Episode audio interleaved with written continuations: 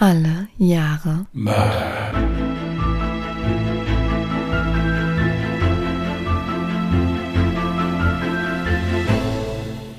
Herzlich willkommen zu Alle Jahre Mörder, der True Crime Podcast mit Christian, hallo. Und Jasmin. Hi. Hallo ihr Lieben, schönen guten, jetzt hätte ich fast wieder gesagt guten Abend, weil wir abends hier sitzen, das, das kriege ich auch nicht mehr rein. Das ist auch so irgendwie so eine Störung oder sowas. Ist doch auch völlig Ahnung. egal. Jeder hört ja den Podcast zu einer anderen Zeit. Ja. Servus. Ähm, in dem Sinne halt, seid uns, seid uns gegrüßt. Wir waren sehr produktiv heute. Ja, wir haben nämlich wieder Coworking gemacht. Aha. Und jetzt ist es dann im Endeffekt so, dass der Fall für diese Woche fertig ist und für nächste Woche auch. Mhm. Dann haben wir noch eine für euch etwas traurigere Nachricht, für uns eine erholsame Nachricht. Das wird Jasmin jetzt mal erklären. Oh, das ist jetzt fies, dass ich diese negative Nachricht überbringen muss. Ja, aber du hast doch auch gleich wieder was Positives dabei dann. Ja, okay. Also, liebe Zuhörer und liebe Zuhörerinnen, wir haben ja bislang wirklich noch nie Urlaub oder eine kleine Pause eingelegt. Und jetzt haben wir uns dazu entschieden, wir wollen tatsächlich mal eine zweiwöchige Pause einlegen mit dem Podcast. Wir fahren leider nicht in den Urlaub. also, diese Pause werden wir machen vom 19. bis zum 26. Juni. Das heißt, nächsten Sonntag am 12. gibt es noch eine Folge und die weitere Folge folgt dann wieder am 3. Juli, also Juli. Ich habe immer das Gefühl, man versteht nicht, ob ich Juni oder Juni sage. Ja, ich sage aber auch immer nochmal Juli dann dabei. Ja. Aber ich habe mir schon was überlegt, dass ihr nicht allzu traurig seid, wenn wir für zwei Wochen mal weg sind. Wir werden oder ich werde äh, stattdessen ein paar Outtakes zusammenschnibbeln und werde die dann auch mal hochladen, dass ihr die auch mal zur Verfügung habt. Ich denke, ich werde da so 20 Minuten Outtakes an einem Stück werde ich schon zusammenkriegen pro Folge. Das heißt, ihr geht nicht komplett leer aus. Ihr habt dann die nächsten zwei Sonntage jeweils immer Outtakes. Ja, und wer trotzdem unsere liebevollen, lieblichen Stimmen hören will, der kann gerne bei Ungedingst reinhören, weil Ungedingst, da machen wir keine Pause. Die Entscheidung bei alle Jahre Mörder jetzt mal für zwei Wochen eine Pause zu machen, ist ganz einfach, dass die Fallrecherche natürlich deutlich mehr Arbeit ist, als sich abends mal hinzusetzen und so ein bisschen Laber-Podcast zu machen. Deswegen haben wir uns dazu entschieden. Zum einen ist es so, dass wir an dem zweiten Wochenende auch noch on Tour sind. Also jetzt nicht für den Podcast, sondern privater Natur, Privater, geschäftlicher. privatgeschäftlich, ja. Und deswegen ist alles andere wäre wirklich sehr, sehr stressig und sehr, sehr hektisch gewesen. Und so ein, ich denke, so die, die zwei Wochen, das tut uns mal gut. Und äh, wer trotzdem gerne mal einfach das Gebabbel hören möchte, der ist herzlich willkommen bei Ungedingst, steht unten in den Show Notes, ist unser anderer Podcast, der halt wirklich deutlich, deutlich, deutlich weniger Arbeit ist. Und deswegen machen wir den weiter ohne Pause. Der ist auch noch nicht so lange online wie jetzt hier alle Jahre Mörder. Aber da machen wir mal zweiwöchige Pause. Danach kommen wir wieder jede Woche wie gehabt. Ist also nur einmalig jetzt einfach so. Genau. Also eigentlich merkt man ja gar nicht, dass wir weg sind, weil Eben, wir eben. ja trotzdem was hochladen. Richtig. Genau. Ja, und ich habe auch heute als Entschädigung einen richtig, richtig tollen Fall, also wie ich persönlich finde, mitgebracht. Ich habe mir wirklich sehr viel Mühe gegeben, ist auch wieder ein bisschen länger geworden, aber es hat sich meiner Meinung nach gelohnt. Und soweit ich weiß, gibt es auch keinen, zumindest keinen deutschsprachigen Podcast. Ich weiß jetzt gar nicht mehr, ob es einen englischsprachigen Podcast zu diesem Fall gibt, aber ich denke, der Fall dürfte euch vielleicht unbekannt sein. Ja, dann leg mal los. Dann kann ich mich ja mal so ein bisschen zurücklehnen. Mhm. Dann höre ich dir zu. Okay. Es ist der Morgen des 29. Januar 2013 in Midland City, Alabama. Der Schulbusfahrer Chuck Poland hinterlässt Jimmy Lee Dykes einen Zettel mit den Zeilen Es tut mir leid, dass ich Sie verpasst habe auf dem Vordersitz seines Vans. Dazu legt er noch ein paar Eier und Marmelade. Er bedankt sich auf diesem Weg bei Dykes dafür, dass er seine Einfahrt aufgeräumt hatte und er so mit dem Schulbus besser wenden kann. Chuck hat ihn zwar schon am Vortag gesehen und ihm gedankt, jedoch ist ihm das nicht genug. Schließlich hatte Dykes nicht nur seine Einfahrt für ihn freigeräumt, sondern will ihm später auch noch frisches Brokkoli mitbringen. Er hat den Eindruck, dass Dykes nicht viele Freunde hat und findet dies sehr schade. Schließlich wirkte er auf ihn sehr nett. Vielleicht kann er ihm mit der selbstgemachten Marmelade und den Eiern ja eine kleine Freude bereiten. Später, am Nachmittag, windet Chuck erneut bei der freigeräumten Einfahrt und sieht, wie sich Dykes dem Schulbus nähert. Wie am Vortag versprochen, trägt er eine Tüte bei sich, die mit Brokkoli befüllt ist. Mit einem Lächeln öffnet Chuck die Schulbustür. Doch statt jetzt netten Smalltalk zu führen, überreicht Dykes ihm einen Brief und zückt eine Waffe. Chuck beginnt mit zitternden Händen den Brief zu lesen. Bleiben Sie ruhig, verhalten Sie sich normal und lesen Sie diesen Brief. Ich muss meine Geschichte erzählen. Ich brauche dazu zwei Geiseln, um die Regierung zu zwingen, mir zuzuhören. Wählen Sie zwei kluge, wohlerzogene, gute Kinder im Alter von sechs bis zehn Jahren aus. Vorzugsweise Jungs mit keinen körperlichen, mentalen oder medizinischen Problemen. Fesseln Sie sie mit dieser Schnur und bringen Sie die Kinder zu mir. Dann werde ich den Bus verlassen. Anschließend fahren Sie die Straße runter und rufen sofort die Polizei. Den Kindern wird nichts passieren. Wenn ich meine Geschichte erzählt habe, werde ich sie freilassen und ich werde sterben. Machen Sie es genau so, wie ich es Ihnen gesagt habe, und machen Sie bitte nichts Falsches. Ich will Sie nicht erschießen müssen. Ich möchte die Kinder nicht mehr traumatisieren als nötig. Also machen Sie das, was ich Ihnen sage, so schnell wie möglich. Mein Name ist Jim Dykes und meine Nummer schreibe ich Ihnen auch auf. Holen Sie tief Luft. Sie schaffen das. Noch einmal. Wenn Sie das nicht vermasseln, wird auch niemand verletzt. PS. Danke, Chuck. Es tut mir wahnsinnig leid. Aber ich muss das tun. Bitte zwingen Sie mich nicht, etwas zu tun, was ich nicht möchte. Fragen Sie mich nichts und sagen Sie mir nichts. Machen Sie einfach das, was ich Ihnen sage. Dykes bedroht Poland mit seiner Waffe und sagt, ich will dich nicht erschießen. Ich will zwei Kinder, sechs bis acht Jahre alt. Ich meine es ernst. Jetzt, sofort. Bring sie zu mir. Mach eine falsche Bewegung und ich werde schießen. Doch Chuck Poland antwortet darauf nur mit ruhiger Stimme. Es tut mir leid. Dann müssen Sie mich wohl erschießen. Die Kinder in dem Schulbus geraten daraufhin in Panik und versuchen sich hinter den Sitzen zu verstecken. Eines der Kinder ist jedoch mutig genug und wählt sofort den Notruf. Dykes fuchtelt währenddessen nach wie vor mit seiner Pistole in der Hand und fordert zwei Kinder auf, zu ihm nach vorne zu kommen. Allerdings rühren sie sich nicht. Sie sind starr vor Angst. Dann wendet er sich an Ethan Gilman. Der fünfjährige Junge ist autistisch und hatte darum immer einen festen Platz vorne im Bus, so dass Poland ein Auge auf ihn werfen kann. Komm her! Komm schon! schreit Dykes. Poland entgegnet daraufhin, er hat Todesangst. Hab keine Angst, mein Junge. Dir wird nichts passieren. Doch auch mit diesem Satz schafft Dykes es nicht, den Jungen zu überreden. Poland lässt es auch nicht zu, dass Dykes den Jungen entführt. Dykes wird daraufhin immer aggressiver und schreit, ich muss dich erschießen. Ich habe keine Zeit. Die gottverdammte Polizei wird gleich da sein. Tun Sie das nicht. Machen Sie, was ich Ihnen sage. Todesmütig antwortet Poland mit ruhiger Stimme. Ich kann das nicht tun. Ich kann es einfach nicht. Als nächstes beendet ein Schuss die beängstigende Stille. Der Bus rollt langsam rückwärts. Dann folgt noch ein Schuss. Und noch drei weitere. Chuck Poland sackt gegen das Seitenfenster. Sein Shirt durchtränkt sich langsam mit Blut. Dann hält der Bus. Dykes reißt Ethan von seinem Sitz, hebt den Jungen auf seine Schulter und trägt ihn aus dem Bus. Zwei Mädchen rennen sofort auf den Fahrer zu. Herr Poland! schreien sie.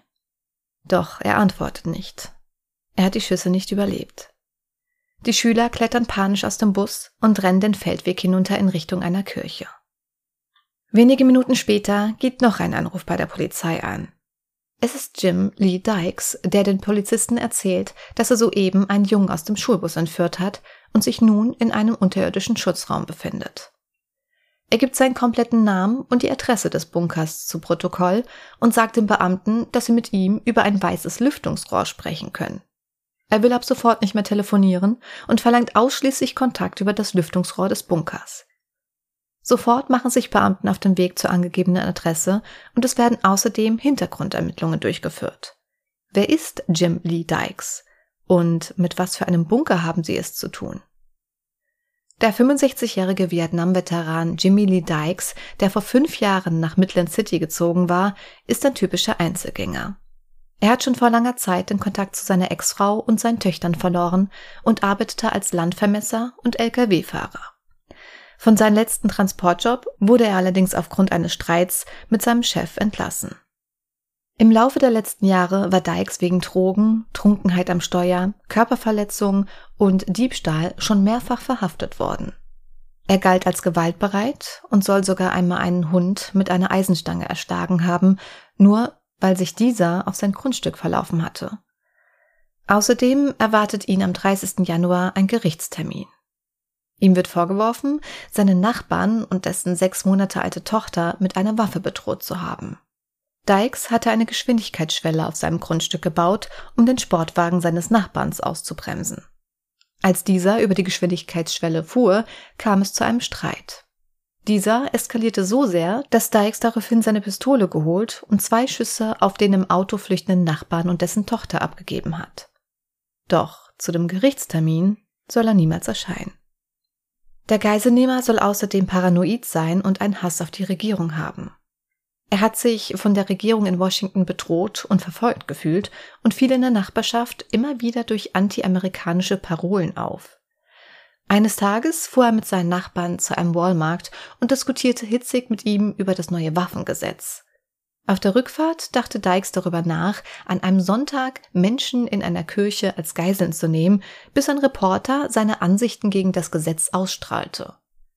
Der Nachbar versuchte ihn von dem kranken Plan abzubringen und legte ihm nahe, dass niemand einen Mann ernst nehmen würde, der Geiseln bei sich hält. Wenig später hat er mit dem Bau des Bunkers begonnen. Angeblich zum Schutz vor Tornados. Für den Bau holte er sich auch immer wieder Hilfe von seinem Nachbarn. Als sie dann mit dem Bau fertig waren, bat Dykes diesen, in den Bunker zu gehen und laut zu schreien. Er wolle wissen, ob er ihn von draußen hören kann. Der Nachbar dachte sich jedoch nichts Schlimmes dabei und vermutete, dass er lediglich erfahren wollte, ob man ihn auch im Ernstfall um Hilfe schreien hören könnte, sollte mal die Luke des Bunkers blockiert sein. Der mit roten Backsteinen gebaute Bunker ist quadratisch, 2,50 Meter mal 2,50 Meter groß und circa 2 Meter hoch. Er liegt etwa 1,20 Meter unter der Erde. Dykes hat bei der Konstruktion des Schutzraumes an alles gedacht und auch die Stromversorgung sichergestellt. Auch eine Wasserversorgung und eine Heizung soll es darin geben. So hat Dykes auch ein Fernseher in seinem Schutzraum und verfolgt die Berichterstattung über seinen Fall ganz genau. Die Tat muss er zudem ganz genau geplant haben. Er besitzt viele Vorräte und hat auch wohl schon vor der Tat acht Tage in diesem Bunker gelebt, um einen Testlauf zu simulieren. Als die ersten Beamten nun an den Bunker eintreffen und das Lüftungsrohr aufsuchen, lässt Dykes sie wissen, dass sie keinesfalls einen Versuch unternehmen sollten, den Bunker mit Gewalt einzunehmen, da es sonst einen riesigen Knall geben würde. Er fragt auch, ob der Busfahrer Chuck Poland überlebt hat. Der Beamte entgegnet darauf, dass er sich nicht sicher sei. Er weiß zwar längst, dass er nicht überlebt hat, jedoch hat man Dykes im Glauben gelassen, dass er noch leben könnte, da man die Hoffnung hatte, er würde sich so eher stellen. Zumindest ist die Wahrscheinlichkeit höher, wenn er nicht davon ausgeht, für Mord verurteilt zu werden. Anschließend sagte dem Beamten, dass er müde ist und heute keinerlei Verhandlungen mehr führen möchte. Dennoch blieb ein Beamter mit einem Klappstuhl an dem Lüftungsrohr sitzen, falls Dykes versucht, erneut Kontakt aufzunehmen. Gegen Mitternacht wagt er einen Blick in das Lüftungsrohr und entdeckt darin etwas Besorgniserregendes. Sofort wird ein Bombenentschärfungsexperte dazugeholt. Dieser stellt mit Hilfe eines Röntgengeräts fest, dass sich im Rohr eine Bombe aus Schießpulver und Schrotkugeln befindet. Der Auslöser ist eine Schnur, die durch das Rohr zum Bunker führt. Am nächsten Morgen wird die komplette Nachbarschaft evakuiert und das FBI platziert nun einen Lautsprecher und ein Mikrofon neben dem Rohr, sodass die Beamten aus sicherer Entfernung mit Dykes sprechen können. Für die mittlerweile 50 Einsatzkräfte von Polizei, FBI und Sprengstoffexperten, die das Gelände umstellt haben, ist es schwierig, den Bunker von Dykes zu stürmen, ohne den Jungen in Gefahr zu bringen. Schließlich entsprach der Bunker keinem früheren Geiselszenario. Sie wissen also nicht, was sie im Inneren des Bunkers erwartet. Es gab keine Tür, die man auftreten konnte, keine Blaupause und keine Fenster, um einen Scharfschützen zu positionieren. Mittlerweile fand die Polizei heraus, dass der entführte Junge unter dem Asperger-Syndrom, einer Form von Autismus und ADHS leidet. Er braucht täglich Medikamente. Immerhin zeigt sich Dykes einsichtig. Ethan hat seine Tabletten über das 10 cm breite und knapp 6 Meter lange Lüftungsrohr, das in den Bunker führt, erhalten. Ebenso lässt er sich darüber Malbücher, Buntstifte und Spielzeug für den Jungen liefern. Dykes lässt sich von den Beamten überreden, ein Wegwerfhandy anzunehmen, über das sie weiter kommunizieren können. Schließlich war das Wetter zu schlecht, um die Beamten draußen warten zu lassen. Und es war ohnehin sehr schwer, Dykes durch das Rohr zu verstehen. Und endlich stellt er auch klare Forderungen. Er verlangt nach einer weiblichen Reporterin, die sich mit ihm im Bunker einschließen lässt. Sie soll seine Botschaft live übertragen und ihm zum Schluss die Hand halten, während er sich eine Plastiktüte über den Kopf stülpt diese mit Helium füllt und schließlich stirbt. Im Laufe des Tages gelingt es den FBI-Agenten, heimlich eine Kamera in den Schutzraum zu installieren. Die Sicht war begrenzt, aber sie konnten den jungen Ethan, Dykes und eine blaue Plane, die den Toiletteneimer abschirmte, und ein dreistöckiges Etagenbett sehen. Am Nachmittag ruft eine FBI-Agentin Dykes an und gibt sich als TV-Reporterin aus. Als sie ihn fragt, wie es ihm geht, antwortet er, ich habe schon bessere Tage gesehen. Das war auch nicht leicht für mich. Außerdem warnt er sie davor, dass es mehrere Tage dauern würde, seine Ansichten in der Sendung zu erläutern. Anschließend legt er auf, ohne genauere Pläne für die Sendung zu machen. Am Abend ruft er erneut an. Er hat irgendwie herausgefunden, dass die TV-Reporterin in Wirklichkeit eine Agentin ist. Er fordert am nächsten Tag ein Gespräch mit dem Hilfs-Sheriff und bricht das Gespräch wütend ab. Am dritten Tag der Geiselnahme telefoniert Dykes acht bis neun Stunden mit dem Hilfs-Sheriff. In dem Gespräch geht es um die TV-Moderatoren Jerry Springer und Oprah Winfrey, LKW-Regulierungen, die Homo-Ehe, die Plage von Streunerhunden, die Idioten vom FBI und die lange Liste von Demütigungen, die er durch die Regierung erlitten hatte.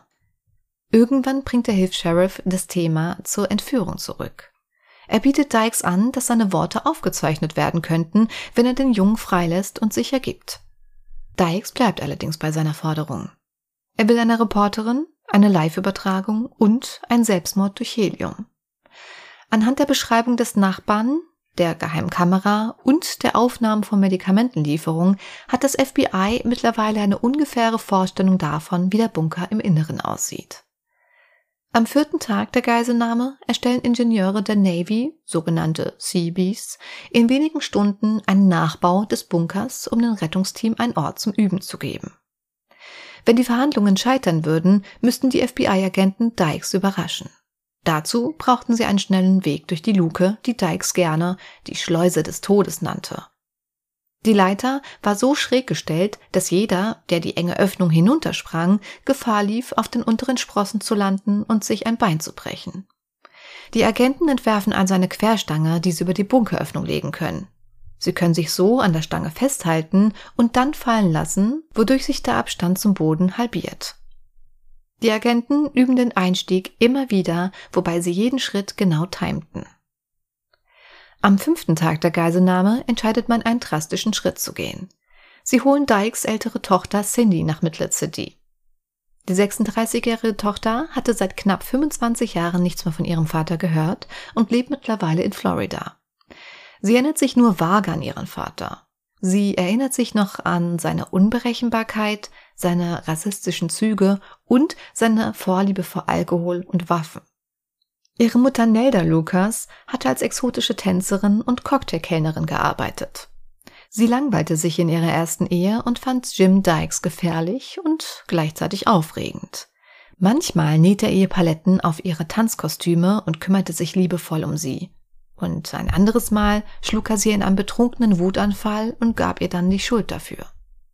Sie sagte immer, sie hat Jim sehr geliebt, aber wenn sie bei ihm geblieben wäre, hätte er sie sicher umgebracht. Sie trennten sich, als ihre Tochter Cindy drei Jahre alt war. Zunächst lebte Cindy bei ihrer Mutter. Im Alter von zehn Jahren verbrachte sie ein Jahr bei ihrem Vater in Texas. Als das FBI an jedem Samstagmorgen vor der Tür steht, verabschiedet Cindy sich von ihren eigenen Kindern, als würde sie nicht mehr zurück nach Hause kommen. Sie spielt wohl sogar mit dem Gedanken, den Platz von Ethan im Bunker einzunehmen. Die Gespräche mit Dykes fallen dem Hilfs-Sheriff immer schwerer. Dykes wechselt immer wieder seine Laune von ruhig und entschlossen zu wütend und bedrohlich. Ihn zu besänftigen wurde immer schwerer. Unter anderem versucht er es durch eine Pressekonferenz, in der er Dykes dafür lobt, wie toll er sich ja um das Kind kümmert. Und es scheint zu funktionieren. Dykes wird langsam wieder ruhiger. Kurz nach 13 Uhr öffnet er die Luke für eine Medikamentenlieferung und entdeckt dabei das Gewehr eines SWAT-Beamten. Der Anblick macht ihn wütend. Er klettert die Leiter hinunter und geht im Bunker auf und ab und fuchtelt dabei unruhig mit seiner Pistole.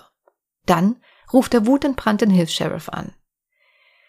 Ethan weiß, wie man das Luftgewehr abfeuert und die Bombe zündet. Wenn ich tot bin, wird der Junge Zugang zu diesem Auslöser haben.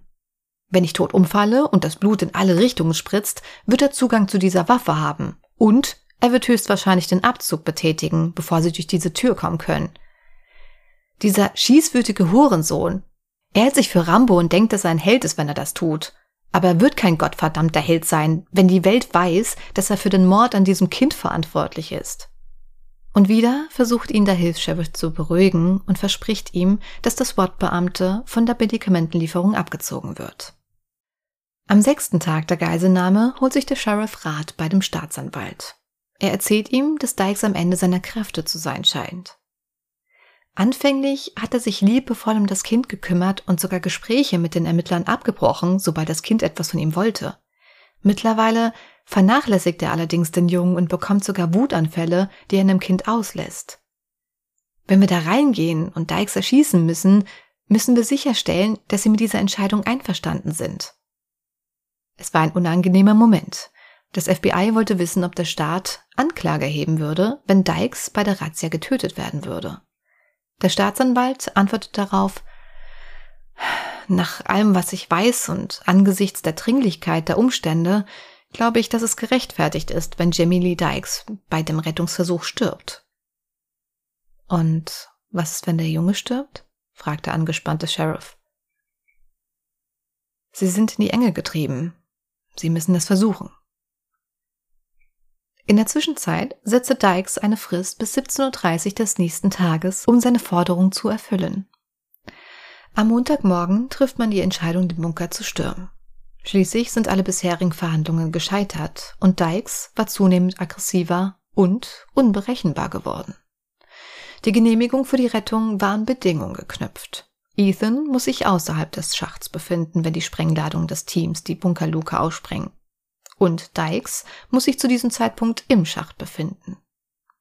Die FBI-Agenten beschlossen ihren Trumpf auszuspielen, den sie in Reserve hatten. Sie wollen Dykes vorschlagen, einen Videoanruf mit seiner Tochter Cindy zu führen. Ein FBI-Agent hatte das ganze Wochenende mit ihr geprobt und Gespräche mit ihrem Vater nachgestellt. Doch selbst nach den vielen Übungsstunden macht Cindy sich Sorgen. Sie könne etwas Falsches sagen und ihrem Vater damit verärgern. Sie hat für das Gespräch Fotos ihrer vier Kinder dabei, um sie ihm zu zeigen, sowie ein Schnapsschuss von ihr und ihrem Vater, wie sie an einem lange zurückliegenden 4. Juli Wunderkerzen anzünden. Sie will versuchen, ihn dazu zu bringen, sich zu ergeben. Immerhin könnte sie ihn dann im Gefängnis besuchen und er könnte seine Enkelkinder kennenlernen. Sie will ihm sogar sagen, dass sie ihn liebt. Und der Plan scheint aufzugehen. Dykes freut sich sehr, mit seiner Tochter sprechen zu können und sagt dem Hilfs-Sheriff, er wolle sich noch ein Hemd anziehen und seine Haare bürsten. Kurz nach 15 Uhr tragen zwei Beamte ein Laptop in den Bunker. Aus dem Laptop ertönt die Stimme des Hilfs-Sheriffs. Ihre Tochter Cindy ist hier, um mit Ihnen zu sprechen. Oh, gut, sagt Dykes. Cindy kommen die Tränen, als sie die Stimme ihres Vaters hört. Doch sie kommt nicht einmal dazu, ihm etwas zu sagen. Genau in dieser Sekunde zündet das FBI-Sprengungsteam die Sprengladungen an den Ösenbolzen, mit denen die Kabelschlösser an der Luke befestigt waren. Das Sprengstoffteam reißt die schwere Holzklappe beiseite, während der Anführer des Teams zum Eingang rennt und eine Querstange über die Öffnung legt. Genauso wie sie es etliche Male geübt haben, will er sich nun die Querstange runterschwingen lassen. Doch er bleibt stecken. Seine Beine waren in einem unsichtbaren Netz gefangen. Ein zweiter Agent folgt und versucht ihn vom Netz zu befreien. Dykes greift direkt nach seiner Pistole und feuerte blindlings auf die Männer, die in einem Eingangsschacht feststeckten. Die anderen Agenten versuchten die feststeckenden Agenten herauszuziehen. Und sie haben Glück. Beide Agenten schaffen es unverletzt aus dem Schacht. Die Patronen haben nur den Holzrahmen erwischt. Und dann geht alles ganz schnell. Im Bunker zieht Dykes an der Schnur, die durch das Lüftungsrohr gespannt ist, und lässt die Bombe neben den Tor detonieren. Gewehrkugeln und PVC-Splitter regnen auf das Grundstück. Der Rauch der Explosion zieht durch das Rohr zurück und dringt in den Bunker ein. Aus Unkenntnis darüber, warum die Agenten nicht in den Schacht hinabsteigen konnten, bringt das Rettungsteam Ella einen Kampfhund herbei und versucht, sie an einer langen Leine in den Bunker hinabzulassen. Der tschechische Schäferhund war darauf trainiert, in Löcher zu laufen, um Verdächtige auszuschalten. Sie gerät jedoch in Panik, als sie an demselben Hindernis hängen bleibt. Als sie den Hund wieder zurückziehen, sehen die Agenten ein Netz aus Stahl sein, das Dykes zwischen der Leiter und der Wand gespannt hat. Die Sprengmeister setzten Bolzenschneider ein, um die Kabel abzuscheren. Während ihrer Arbeit beschießen die Agenten den Bunker mit Blendgranaten, um Dykes außer Gefecht zu setzen. Vier Minuten waren vergangen, bis sie es endlich herunterschaffen. Diesmal macht sich der Agent nicht mehr die Mühe, die Querstange zu benutzen. Er hält seine Pistole in der rechten Hand und springt mit den Füßen voran in den Schacht. Er dachte, er könnte Glück haben und auf Dykes landen. Stattdessen knallt sein rechter Ellenbogen gegen den Rahmen des Einstiegsloch und reißt seine Pistole los. Die Waffe landet unter der Leiter. Der Agent schlägt hart auf dem Boden auf. Der Bunker ist voller Rauch und er kann nichts erkennen. Jedoch versucht er nach vorne zu greifen, in der Hoffnung, er könnte Dykes packen. Stattdessen spürt er den Kopf des kleinen Jungen. Er zieht Ethan gegen die Wand, schlingt sich schützend um den Jungen und drückt seinen Kopf an seine Brust. Es wird alles wieder gut, Ethan. Es wird alles wieder gut. Drei Agenten in drei Sekunden landen im abgedunkelten Bunker. Die letzten beiden Männer finden Dykes und schießen ihm während eines Kampfes ein Dutzend Mal ins Gesicht, in den Hals, in den Oberkörper und in die Hand. Dykes sackt zusammen. Um ihn herum Blut, Patronenhülsen und Buntstifte. Die Agenten legen ihm sofort Handschellen an, nur für den Fall, dass er noch leben könnte, und hieven Ethan die Leiter hinauf zum Sanitäter. Das erste, was Ethan nach seiner Befreiung sagt, ist, wo ist dieser Mann? Oh, Ethan, du wirst ihn nicht mehr sehen. Er ist weg, beruhigt ihn der Sanitäter. Also du hast dir einen Hammerfall rausgesucht. Muss ich echt sagen. Also das ist im traurigen Sinne wirklich schon fast filmreif, was, was da abgelaufen ist. Absolut, ja. Ich finde, das ist wenigstens mein Fall. Natürlich ist er absolut tragisch, weil dieser Busfahrer, das war ja, es war ein absoluter Held. Dass der gestorben ist, ist, ist wahnsinnig traurig. Aber zumindest endet die ganze Geschichte dann doch irgendwie immer noch mit einem kleinen Happy End, weil zumindest dem Jungen nichts passiert ist. Ja, das mit dem Busfahrer hätte ich jetzt gleich als nächstes gesagt. Also, mhm. mein lieber Freund, so viel Tapferkeit, also ich das kann wirklich schon Tapferkeit nennen, auch wenn sich das jetzt ein bisschen altertümlich anhört, aber ist absolut mein, richtig. mein lieber Freund, also absoluten Respekt. Ich hoffe, dass das hinterher dann auch den Hinterbliebenen von dem Mann honoriert worden ist. Und ihm selbst auch. Also toll. Ja, was total schön war, ist, ich habe ja erzählt, dass die Kinder dann anschließend mh, mm, in eine Straße, wo eine Kirche stand, geflüchtet sind. Und genau diese Straße wurde dann umbenannt in ähm, den Chuck Poland. Also ich weiß nicht, wie genau die Straße ist. Ich habe es jetzt gerade vergessen. Poland Road oder sowas in der Richtung, was ich total schön fand, dass man ihn somit halt eben geehrt hat. Ja, das ist auch absolut angebracht, muss man wirklich sagen. Ja. Toll. Und noch eine total süße Story. Der Ethan wurde ein paar Tage nach der Geiselnahme 6 Und alle, die jetzt irgendwie so an einem Fall beteiligt waren, ob das jetzt FBI-Agenten waren, ganz normale äh, Polizisten etc., also wirklich jeder, der daran beteiligt war, ähm, die haben sich alle zusammengetan und haben wirklich eine ganze LKW-Ladung voll mit Spielzeugen äh, ihm geholt und ihm dann zum Geburtstag geschenkt. Das ist voll süß gewesen. Ja, das ist auch süß. Ja. Also zu dem Jungen muss man auch dazu sagen, ich habe auch gelesen, dass ein späterer Lehrer das nochmal so zu Protokoll, Protokoll gegeben hat, warum auch immer der Lehrer das dann so gesagt hat. Hm, anscheinend hat er davon jetzt keinen Schaden genommen. Aber, mit dem großen Aber, also er hat auch gar nicht mehr dann darüber gesprochen, irgendwie so zwei Jahre später oder so, hat er nicht wieder über die Entführung gesprochen. Das Problem ist nämlich, dass er selbst auch ja nicht gerade unter total tollen Bedingungen aufgewachsen ist. Ich glaube, die Mutter war auch drogensüchtig und hat auch dann die, wie sagt man, wenn man die Vollmacht dazu entzogen bekommt, nicht die Vollmacht, sondern die Mutterschaft. Das Sorgerecht, Dankeschön, no, ist das Wort nicht Gerne. eingefallen. Er hat das Sorgerecht entzogen bekommen. Das Kind wurde halt immer von A nach B geschleppt und ich glaube, letztendlich hat dann der größere Bruder oder Stiefbruder hat dann eben das Sorgerecht für diesen Ethan bekommen.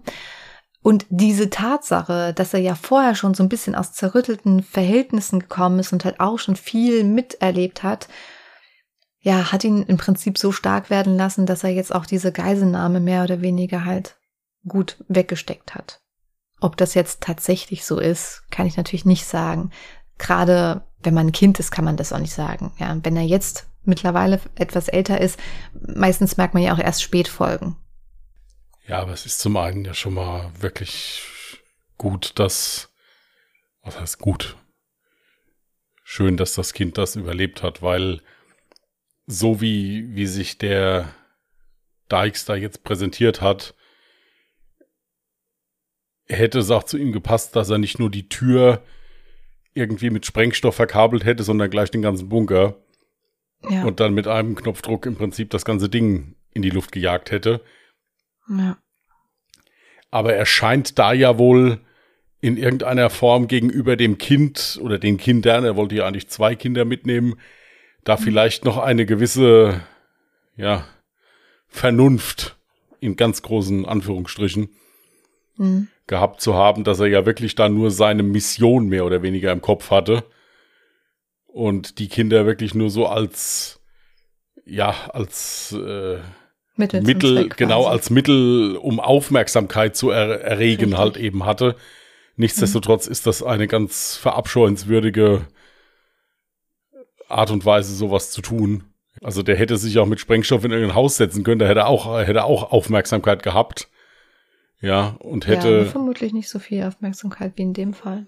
Ja, das auf jeden Fall, aber trotzdem. Man muss jetzt aber auch dazu sagen, äh, die Quellen, die ich jetzt alle so durchforstet habe, die haben alle wiedergegeben, dass er sich also vor allem anfangs wirklich eigentlich rührend um das Kind gekümmert hat. Jetzt weiß ich natürlich nicht, ob die Quellen das genauso wiedergegeben haben, weil sie ihm natürlich Honig um den Mund spielen wollten ne? und ihn wieder so ein bisschen beruhigen wollten, dass er halt in der Presse dann dargestellt wird, als wäre er ja voll der liebe Geiselnehmer. Ähm, aber eigentlich war nie was davon zu lesen, dass er jetzt dem Kind gegenüber wirklich bösartig war. Das Einzige, wo sich dann das Verhalten verändert hat, war halt, wenn er dann panisch dann halt den Bunker auf und ab gelaufen ist, mit der Pistole dann rumgewedelt hat. Und es soll wohl so weit gekommen sein, dass das Kind halt natürlich äh, war ja krank und hatte dann selber mal irgendwie so einen Wutanfall und Daraufhin ist er wohl so ausgerastet, dass er dann halt das Spielzeugauto oder sowas kaputt getreten hat. Aber es war jetzt nirgendwo nachzulesen, dass er dem Kind jetzt irgendwie körperlich wehgetan hat. Ja, ich meine, da sind wir auch wieder so ein bisschen an der Schwelle Genie und Wahnsinn. Ich meine, wenn sich so jemand so ein, so ein Bunker in den Garten baut im Prinzip und da so viel bedenkt auch bei, mhm. dass er da die Tür mehrfach gesichert hat und da irgendwelche Sprengsätze gegen Eindringen da überall gebaut hat und so weiter, das ist ja schon, schon auch, ja, ziemlich heftige kriminelle Energie. Ja, nicht nur das. Also ich, natürlich denke ich, dass dieser Jimmy Lee Dykes auch eine psychische Erkrankung hatte. Ich meine, viele Nachbarn haben ihn ja auch als paranoid beschrieben und äh, dass er unter Verfolgungswahn gelitten hat.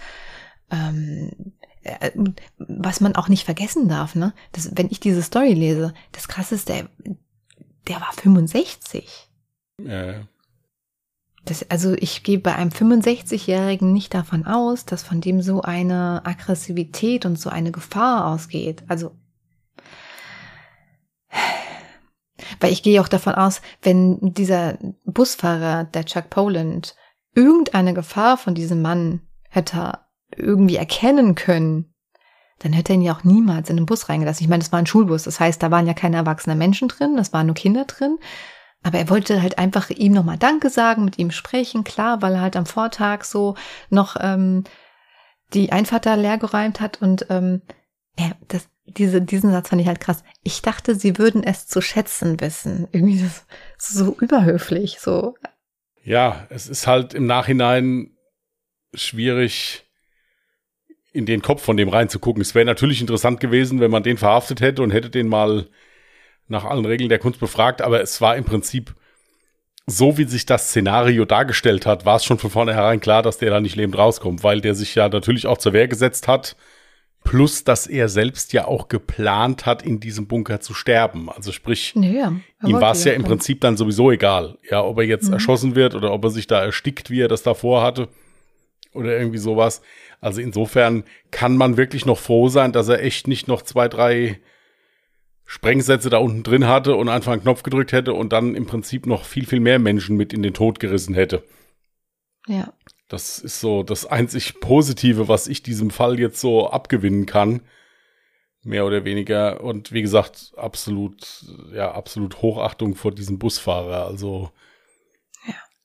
Der hätte auch einfach versuchen können zu flüchten oder hätte sagen können, naja, dann nimm die ersten zwei hier mit. In so einer Situation kann man da im Prinzip kann da im Prinzip alles passieren, sagen wir es mal so. Mhm. Aber das war schon, also mein lieber Freund, das ist Zivilcourage in Höchstform. Absolut. Und wenn ich das jetzt auch richtig gelesen habe, also es, es ist so wie immer, ne? Quellen unterscheiden sich immer und ähm, in der einen Quelle hieß es dann, die Kinder konnten dann überhaupt auch nur flüchten, weil er den Notausgang quasi ähm, aufgemacht ja. hat. Ähm, ob das jetzt so stimmt, weiß ich jetzt nicht. Das Schlimme ist, ähm, also äh, es gibt auch Videos, es gibt eine Videoaufnahme aus dem Bus heraus, also von einer ganz normalen Videokamera, die halt im Bus hängt. Äh, ich hab's angefangen zu gucken, ich fand's so schrecklich. Ich habe direkt Gänsehaut bekommen. Ähm, das nur als Info. Also kann man sich online ansehen, dann diese Frequenz im Bus. Ich würde es aber niemandem empfehlen. Vor allem dann halt eben auch mit dem Schüler, der dann zeitgleich auch noch die Polizei angerufen hat und halt durchgegeben hat, was sich gerade in diesem Bus abspielt. Ganz, ganz furchtbar. Was dann auch die Frau, die, ähm, was eine Frau oder Mann, also auf jeden Fall die den Notruf entgegengenommen hat von einem Schüler, die hat auch später irgendwann gekündigt weil sie so traumatisiert war von diesem einen Telefonat. Du musst dir halt mal vorstellen, jemand ruft dich in absoluter Not an. Kleine Kinder, die da schreien und absolut in Panik geraten, weil da ein Mann mit einer Waffe steht und es ist ganz schrecklich. Und dann kriegst du ja auch am Telefon mit, wie da jemand erschossen wird. Ja, ja, ist, wie gesagt, ich sag ja, das ist was, was wirklich, das hätte auch ein Drehbuch zu irgendeinem Film sein können, so ja. wie das sich da abgespielt hat. Wirklich heftig muss ich echt sagen. Aber hast du ganz, ganz toll wiedergegeben. Also richtig, es war richtig fesselnd für mich, muss ich echt sagen. Danke. Ich muss mich eben am Schluss auch ein bisschen zusammenreißen, so ab und zu sind mir so ein bisschen die Tränen gekommen. Ja, also das mit dem Busfahrer fand ich am Anfang unheimlich, ja, also ja. Äh, ist unglaublich. Also im positiven Sinne jetzt. Was heißt im positiven Sinne? Um Gottes Willen, ich hätte dem Mann gewünscht, dass er das überlebt hat.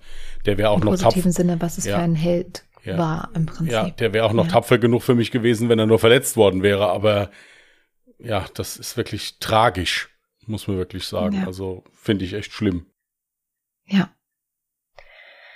Äh, ja, Jetzt habe ich gar nichts. Ich merke gerade, wir haben eben alles so kurz vor Klo quasi noch fertig erstellt. Ja. Ich habe dir gar keine Bilder zurechtgelegt. Ich habe allerdings äh, tatsächlich eine Aufnahme auch gefunden, also ein Bild von diesem Bunker, zumindest also so ein Teilausschnitt. Jetzt weiß ich nicht, ob ich dann das Foto nehmen kann, weil da ist natürlich auch eine Waffe drauf ja. abgebildet, also die Originalwaffe etc. pp. Muss ich mal gucken. Von Jimmy Lee Dykes gibt's natürlich äh, einige Fotos und ähm, ich habe auch den originalen Brief, den er dem Busfahrer überreicht hat, auch den habe ich ähm, online wiedergefunden, deswegen konnte ich den auch jetzt gerade so genau wiedergeben. Ähm, vielleicht packe ich das noch in die Bilder rein. Ja. Ja, dann lasst euch mal überraschen. Genau, lasst euch diesmal einfach mal überraschen, was da für Bilder folgen. Ihr könnt das Ganze natürlich auf Instagram und auf Twitter begutachten. Auf Instagram seht ihr, seht ihr uns ja, findet ihr uns unter Mörder mit OE geschrieben und auf Twitter unter Morde.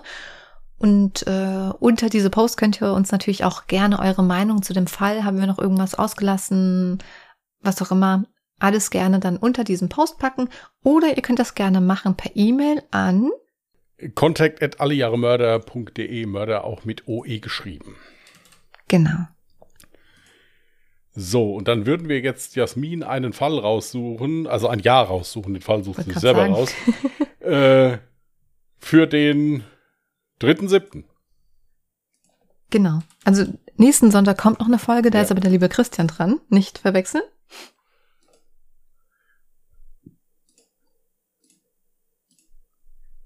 1971. Das Jahr hatte ich einmal, aber da wird mir ja mit Sicherheit noch was in die Hände fallen. Gut, dann ist das gekauft.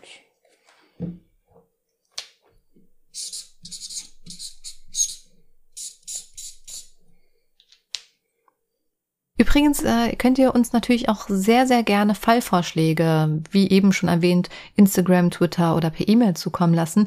Falls euch das jetzt alles zu viel war, mit Merken, mitschreiben, was auch immer, guckt gerne mal in unsere Show Notes, da habe ich alles Wichtige verlinkt, könnt ihr euch mal durchklicken und da findet ihr übrigens auch unseren anderen Podcast Ungedingst, wo wir einfach so ein bisschen privat miteinander plaudern, falls ihr daran Interesse habt.